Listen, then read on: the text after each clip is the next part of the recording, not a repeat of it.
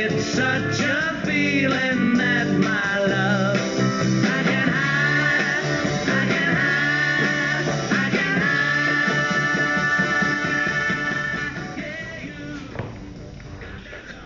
tal amigos? Bienvenidos a Contraportada 1320. Estamos transmitiendo en vivo desde la Biblioteca Central Estatal Profesor Ramón García Ruiz en el centro de Guadalajara, Jalisco, México. Estamos ubicados, bueno, la biblioteca está ubicada en el mero centro de Guadalajara, en el a unas cuadras de la catedral. Este, si no conoces Guadalajara, pues es una ciudad muy colonial, el centro, y estamos pues tres minutos del, de la catedral, ¿no? Estamos transmitiendo en la calle González Ortega, número 679, a unas cuadras también del Parque Morelos, no, Par- Parque Alcalde, perdón, Reilete Alcalde hoy en día, este, en una de las bibliotecas más bonitas de Jalisco, si no es que la más. Chema, ¿qué tal? ¿Cómo estás? Muy bien, estamos aquí cambiando el formato de estas transmisiones y lo que acaba, alcanzaron a escuchar, buenas tardes, buenos días primero, David, lo que alcanzaron a escuchar fue allá en el rancho grande de, de los escarabajos, ¿o, o qué, qué rolita era? Quiero, quiero tomar tu mano de los escarabajos. Ah, sí, es cierto. ¿Y por qué pusimos esa? Porque el grupo de los escarabajos, con esta canción de I Want to Hold Your Hand, La, arrolladora banda Los Escarabajos. Eh, no esa. Son los Beatles, los Beatles, los Beatles o los Beatles como le quieran decir, de justo del, de dónde son los Beatles de Liverpool, allá en Inglaterra. de, de, de, de Imero. Estos alcanzaban un día como hoy de 1964 el número uno de la lista de éxitos en los Estados Unidos. Por eso abrimos con esta rolita. Y pues tenemos muchos, muchos, muchos datos duros. Por ejemplo, el 2 de febrero de 1848 se firma el Tratado de Guadalupe Hidalgo, por el que México cede a los Estados Unidos los territorios de Texas, Nuevo México y Alta California. Que ese es un, que ese es un dato que hay que subrayar, hay que platicar de, ¿no? O sea, ¿por qué cedimos terreno? ¿No? ¿Por qué? ¿En, en qué situación y, y en qué circunstancias?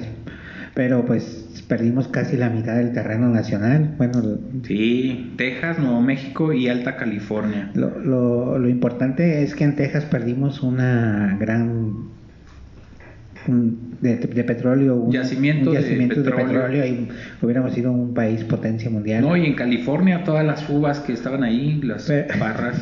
Pero a lo mejor eh, como, como dicen, Dios no le da alas a los alacranes, entonces nos, nos, nos, nos quitaron eso porque imagínate los mexicanos conquistando el mundo, invadiendo países, no, bueno, no se nos da, no es de nosotros, pero Somos pacíficos. con lo poquito que nos dejaron somos, estamos muy contentos y muy felices, de, desde Tamaulipas este, para acá, estamos muy contentos, muy contentos ahí con Tamaulipas, Sí, con Coahuila, Chihuahua, Nuevo León, Nuevo Chihuahua León. y Baja California, ¿no? Los estados fronterizos. Las Baja Californias, Sí.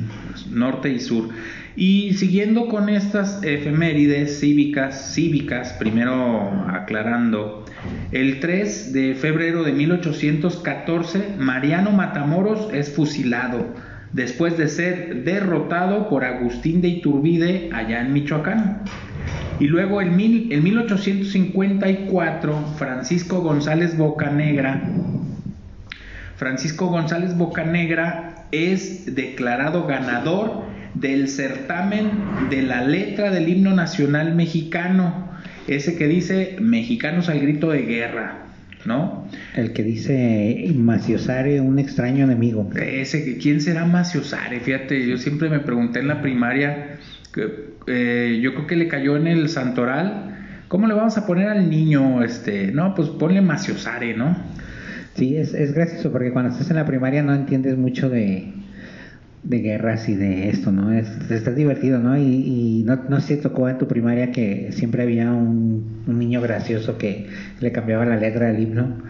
Este, mexicanos, rateros, me robaron mi torta o algo así, la cantaban con otra letra. Siempre había algún niño No sé de lo que me estás hablando. Yo fui, yo fui a, yo fui educado en escuela de alta alcurnia, ajá. Escuela, ca- colegio católico. en un colegio católico jesuita, además. Y el 4 de febrero de 1402 nace en Texcoco, Estado de México, nada más y nada menos que, aprende náhuatl si no sabes, Netzahualcoyotl, que fue poeta, filósofo, arquitecto y jurista. Era tan arquitecto que construyó el, el acueducto de Chapultepec e impulsó la educación y las artes, este, este eh, insigne mexicano. No era mexicano, era azteca, ¿no? Era azteca, eso, porque todavía no éramos mexicanos. No mexicanos, Faltaba mucho, un montón, para que llegaran los españoles y entonces se formara esta gran nación y esta gran raza de cobre que Yo- son los mexicanos. Yo creo que Somos. fue de los primeros filósofos mexicanos. Este, ojalá y los. ¿En qué escribían los aztecas? ¿En, Pues en en, pergaminos? Eran como plastitas de, Eh, El otro, de día, el arcilla, otro día ¿no? que platicábamos en los primeros programas sobre los libros, platicábamos, ¿no? De eso, de que los aztecas eh, usaban a lo mejor cera o no sé, ¿no? Habrá, Sí. habrá que ver, ¿no? Sí, váyanse a, a los programas anteriores. Hay uno que hicimos del Día del Libro y ahí viene la evolución del libro en donde plasmaban las ideas los antiguos, primer, en cera, en tablillas, en, en piedra, en madera, y luego después evolucionó, fue evolucionando y ya hicieron los, los pergaminos y había otra, o- otro término que se me, me escapa a la memoria. ¿Eran qué? Los... eh, Los papiros. Ah, esos, los papiros, y este, ya después es- llega, llega la evolución del libro hasta, hasta nuestros días como lo conocemos, y que muchos ya no lo conocen porque ya leen en PDF en, en su tablet. en su teléfono. Ajá. Entonces, el 5 de, de febrero, Espérame, espérame, antes de ver. mover, quiero leerte el, el poema de que viene en el billete de 100 pesos de Netzahualcoyotl. el micrófono es suyo, maestro. Dice, amo el canto del cenzontle, pájaro de 400 voces, amo el color del jade y el enervar- enervante perfume de las flores, pero amo más a mi hermano el hombre. Este poema lo pueden encontrar en los billetes de 100 pesitos. Uy, yo no, no, no he visto un billete de 100 pesos hace mucho. Pues ahí lo pueden ver en- por, por si, lo, lo más que necesitas es una lupa para verlo. Sí, bonito poema de nuestro hermano Netzahualcoyotl. Y, y entonces entramos en materia porque hasta hay un día feriado que es el 5 de febrero. Es el aniversario de la promulgación de las constituciones, tanto de 1857, que es la madre de la constitución de 1917. La constitución política de los Estados Unidos mexicanos del 17 sintetiza las luchas y los anhelos de la nación, de esta nación mexicana, que son independencia, soberanía, libertad y justicia. Es el proyecto. Aquí en Guadalajara, ah, perdón, aquí en Guadalajara, Chema, la 5 de febrero como que significa otra cosa, ¿no? Significa que puedes ir a renovar tus espejos, puedes ir a conseguir un, este, ¿cómo se llama? Un estribo para tu camioneta. Sí, aquí en Guadalajara tenemos en la calle 5 de febrero, este, hay muchas refaccionarias Sí, de autopartes, ¿no? de Eh, autopartes. si, si tú fuiste víctima alguna vez de un robo de autoparte que se robaron tu espejito o algo así, es probable que lo encuentres ahí, no porque ahí lo tengan robado, sino porque ahí lo venden. Ahí, ahí, ahí, ahí, ahí. Ahí en la 5 de febrero. Entonces, Y entonces en esa calle, no es cierto, en ese día del 5 de febrero, esa calle. Este, basados en estos ideales de la nación mexicana que fueron independencia, soberanía, libertad y justicia, eh, que es el proyecto de rector de la vida política, jurídica, social y económica de este país. Y entonces, el antecedente inmediato de la Carta Magna de 1917, pues es la Constitución de 1857, documento que fue hecho posible luego de la victoria de, la Revolución de Ayutla, encabezada por Juan Álvarez e Ignacio Comonfort en contra de Santana en 1854. Y pues ahí en esta constitución del, 80, y- del 57 viene el artículo 78 en el cual se prohibía la reelección del presidente de la República y fue eh, que fue pues eh, el, fin de 30 años de, de poder de este señor Díaz, Porfirio Díaz. Y ya en 1910, a raíz de varios hechos que, que coartaban la voluntad política de los mexicanos y varios de sus derechos plasmados en la Constitución de 1857, surgió el movimiento revolucionario, revolucionario encabezado por Francisco y Madero, movimiento que hizo renunciar al presidente Díaz del cargo. Y así, así nos vamos. Entonces, eh, aquí cabe destacar pues que la constitución, en la constitución política de 1917 pues están plasmados nuestros derechos eh, y los anhelos, como decía acá, anhelos eh, de la vida política, jurídica, social y económica y pues lo rige la igualdad y todos estos, este, ¿cómo le podíamos, le podíamos llamar? Eh, los leí hace un momento, a ver, déjame regreso. Aquí, de independencia, soberanía, libertad y justicia, ¿no?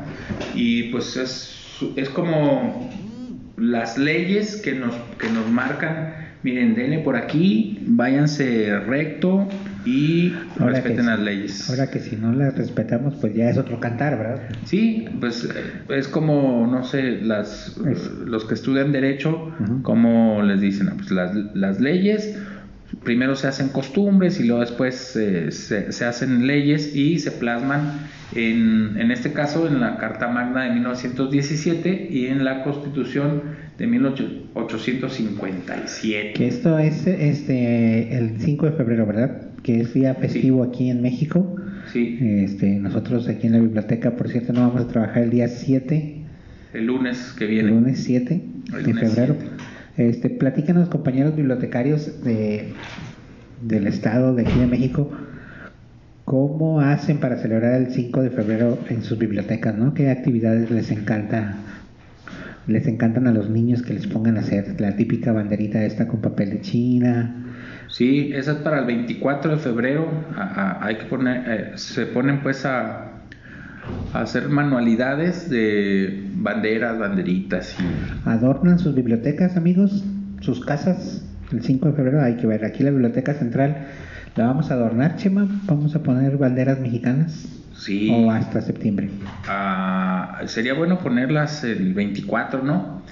Luego en 1857 se erige el estado de Aguascalientes mm, y más mm, un poquito atrás, en 1868 se erige también el estado de Colima, que son nuestros estados vecinos aquí de Jalisco. Luego, en 1959, se crea la Comisión Nacional del Libro, del libro de Texto Gratuito. Fíjate, des- desde 1959 ya tenemos en las escuelas primarias eh, libros de texto gratuitos. Y un dato curioso para los, los como los, los que les gusta el arte, en 1893 muere en San Remo, Italia, Ignacio Manuel Altamirano. No, eso no tiene que ver con, Es que más adelante viene un dato de eso. Bueno, muere en Italia Ignacio Manuel Altamirano, que fue político, periodista y luchó contra la intervención francesa y el imperio. Pero ¿por qué se fue a morir a Italia? ¿Sabes algo de- de este señor, Manuel Altamirano? Yo pienso que por las pizzas se fue a morir a Italia, ¿no? Eh, ¿Le gustaban? le gustaban, yo creo, las pizzas, el espagueti. Y no, la verdad desconozco totalmente porque. Pero ser un lugar muy bonito para morir. Aunque yo soy de la idea de que morir donde naciste, ¿no? ¿O ¿Qué piensas tú, Chema? ¿No? Pues como dice la canción, si muero lejos de aquí, que digan que estoy dormido y que me traigan para acá. No. Es- Este señor de Manuel Altamirano eh, dice que es político y periodista. Creo que en ese entonces cuando muere era embajador, embajador de Italia. Andaba por allá y allá, allá muere en 1893, un día 13 de febrero. Luego ya después el 14 de febrero es el aniversario de la muerte de Vicente Guerrero. Muere Vicente Guerrero en 1831. Este Vicente fue el segundo presidente de la República y pues ayudó a lograr que se consumara la independencia nacional el 27 de septiembre de 1821. Pero pues son datos que tenemos que tener aquí a la mano porque recuerden que el que no conoce la historia está, condenado, condenado a a reprobar el repetirla. año. A reprobar el año, Sí, a repetirla. A repetirla. ¿Qué te parece, Chema, si vamos a un cortecito y vamos 15 minutos de charla y Y volvemos.